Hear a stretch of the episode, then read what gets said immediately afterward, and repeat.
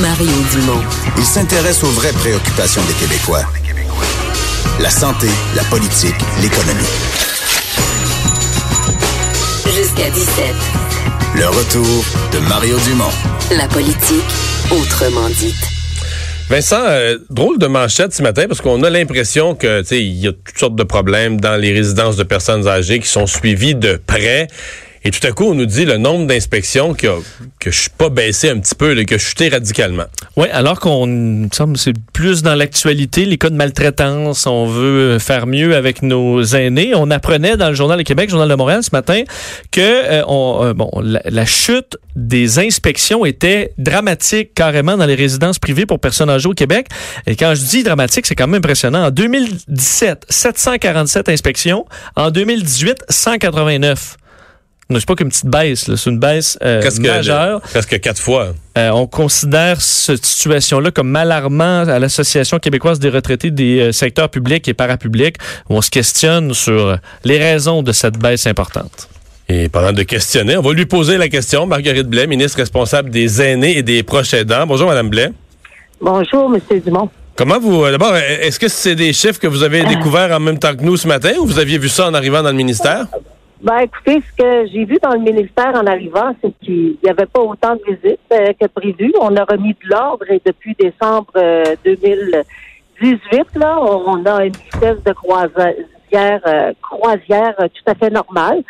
Mais ce qu'on nous dit comme comme comme exemple, ce qu'on nous donne, ce qu'on nous rapporte, c'est qu'il y a eu des changements au règlement de la certification et qu'on a dû former les inspecteurs pour qu'ils soient en mesure euh, d'appliquer euh, les nouveaux règlements lors de leur visite.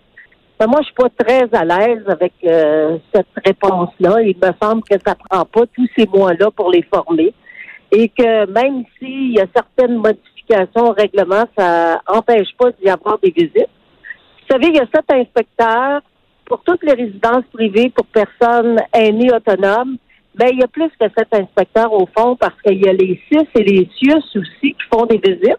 Parce que parfois, dans une résidence privée pour personnes autonomes, il y a une section pour les ce qu'on appelle les ressources intermédiaires, c'est-à-dire des personnes qui sont en perte d'autonomie modérée.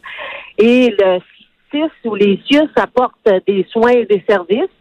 Et il y a aussi Agrément Canada qui vient euh, faire une certification et en plus des visiteurs, euh, des inspecteurs euh, de la régie du bâtiment, du MAPAC, il y a le service d'incendie de toutes les municipalités qui visitent. Auparavant, il y avait un inspecteur euh, par par maison à tous les trois ans, une inspection. Maintenant, c'est à tous les quatre ans. je ne sais pas pourquoi c'est rendu à tous les quatre ans, mais moi, j'ai demandé qu'on forme un comité pour revoir la certification ça ne veut pas dire qu'on veut euh, modifier nécessairement la certification, mais pour revisiter, pour voir si tout est en place, euh, comprendre pourquoi il y a parfois de ces anomalies qui se présentent. Et euh, j'ai aussi demandé à ce qu'il y ait un rapport plutôt fréquent pour être en mesure d'avoir les chiffres sur les résidences qui sont visitées. Hmm. J'accepte pas qu'on visite moins les résidences. En 2014, il y a eu 1008 visites. Et puis là, on se retrouve avec 179 visites en 2018. Là, c'est euh, c'est pas c'est pas rassurant. Non, parce que les années précédentes, on roulait en gros entre 800 et 1000 dans cet ordre de grandeur-là annuellement. Donc vous dites parce que ce que ce qu'on vous dit, c'est que parce que dans une bonne partie de l'année, les gens étaient, les, les, inspecteurs étaient en, formation. Euh, les. Puis il y avait un inspecteur qui était en congé de maladie. Puis bon, c'est ce genre de réponse euh, qu'on m'a donné. Puis je je l'accepte là. Euh, J'étais pas au gouvernement à, à ce moment-là. Mais euh, comprendrez que la perception en politique, c'est un peu la réalité. Hein? Alors, quand on apprend des nouvelles de cette nature-là, on se dit, ben, est-ce que nos personnes âgées sont en sécurité, même dans les résidences privées pour personnes autonomes? Alors, euh, ben, il faut accélérer la cadence et, euh, et dans les résidences privées pour aînés, on appelle ça des inspecteurs. Et quand on parle de CHSLD, ce sont des évaluateurs. Oh. Alors, là, y a-t-il une nuance? tout un langage, là, tu sais. Mais dans les faits, est-ce qu'ils vérifient les mêmes choses? Ben, je pense que dans les CHSLD, il y a aussi toute la question de la perte d'autonomie là, qui est évaluée, là, qui apporte une différence euh, par rapport aux inspecteurs. Les inspecteurs vérifient beaucoup l'état des lieux, la conformité euh, au niveau du bâtiment, de la sécurité. Euh, vous savez que les gens ont jusqu'au 2 décembre, si je m'amuse, si je ne m'abuse, jusqu'à 2020 pour euh, se munir de détecteurs de fumée et c'est très difficile. Ça aussi, on est en train d'examiner le programme parce que les grandes, les, les, grandes résidences, les, les, les, résidences qui ont plus de moyens financiers, ben, c'est facile pour ces résidences-là de se conformer. Mais pour les petites, dans nos villes et dans nos villages, c'est plus compliqué parce que le gouvernement rembourse, mais il rembourse à la fin et euh, bien souvent, euh, les propriétaires ont de la difficulté à aller euh, chercher un financement dans une institution financière. Alors, on va essayer d'améliorer les conditions de vie aussi des propriétaires des petites résidences parce qu'il y en a environ 400 qui ont fermé leurs portes là, depuis quelques années et c'est pas très bon non plus pour les villes et les villages parce que les gens n'aiment pas ça être déplacés. On peut pas déplacer les gens comme Mhm. on veut là. Ouais. C'est pas souhaitable les, dé- les déménagements. Euh, les gens aiment leur région, aiment leur ville, euh, veulent euh, veulent y rester. Euh, je peux vous dire, Monsieur Dumont, que je visitais une OSBL l'autre jour et qu'il y a une dame qui pleurait, puis je lui ai demandé pourquoi elle pleurait. Ben, son mari est décédé, il habitait au coin de la rue, dans une résidence, puis là, elle se sentait seule, elle est déménagée dans l'OSBL d'habitation. Elle se retrouve un peu comme en communauté, mais elle s'ennuie de sa maison alors qu'elle est à un coin de rue, là, dans la même, même ville, là, dans, dans le même environnement. Mais c'est ça la vie. Là. Déménager, c'est un stress. hein. Ben, merci beaucoup, euh, Mme Blais. Ben, On moi va se fier que les visites vont reprendre activement. Merci, au revoir. Ah, sont reprises depuis Ils sont décembre. reprises. Au revoir.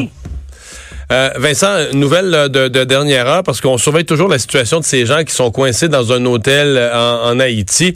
Euh, la question a été posée tout à l'heure à Monsieur, euh, au Premier ministre François Legault, qui, qui a avancé quelque chose. Hein? Oui, et le premier ministre qui étudie la possibilité de transporter les gens par hélicoptère.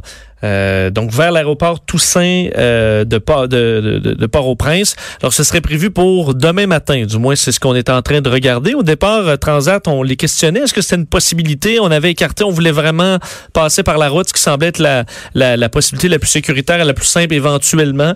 Euh, mais finalement, on privilégierait, faut croire, l'hélicoptère pour des raisons évidentes parce que Parce que les gens qui connaissent le pays ont l'air à dire que la route, ça pourrait être très long. Là. oui, surtout que on Le pays est vraiment en crise. déjà pas de problème en Haïti. Circuler, c'est déjà compliqué. Là, tu as des autobus où tu dis n'importe quel blocus, là, il y a un, bloc avec des, euh, des, des pneus en feu. Puis après ça, tu es coincé, les voitures arrivent derrière, tu nulle part où aller. Alors, pour un groupe de touristes, euh, ça peut être très, très intimidant. Alors, la situation est trop facile trop facilement, ça peut mal tourner. Alors, on privilégie peut-être l'hélicoptère et visiblement, le gouvernement du Québec est en train de travailler sur le dossier. Mais en hélicoptère, euh, c'est des petits nombres. Mettons que tu as 100 personnes à tra- c'est plusieurs voyages. Là. Ça dépend quel type d'hélicoptère, mais il y en a qui sont peuvent aller jusqu'à Quoi, quand 8-10 même, personnes? peut-être. ouais. alors, c'est pas si long Une euh, dizaine de voyages. l'aller-retour. euh, Non, alors, c'est quand même possible. c'est possible. Sauf Ben, que les bagages, là, comme peut-être qu'ils vont dire les bagages, on vous les enverra plus tard? plus tard, à un moment donné. Ah oui, ça se pourrait qu'on priorise le- Les la sécurité humaine. Ouais, ouais, ouais, Exact. ouais. On va s'arrêter dans un instant le boss de Vincent. Marie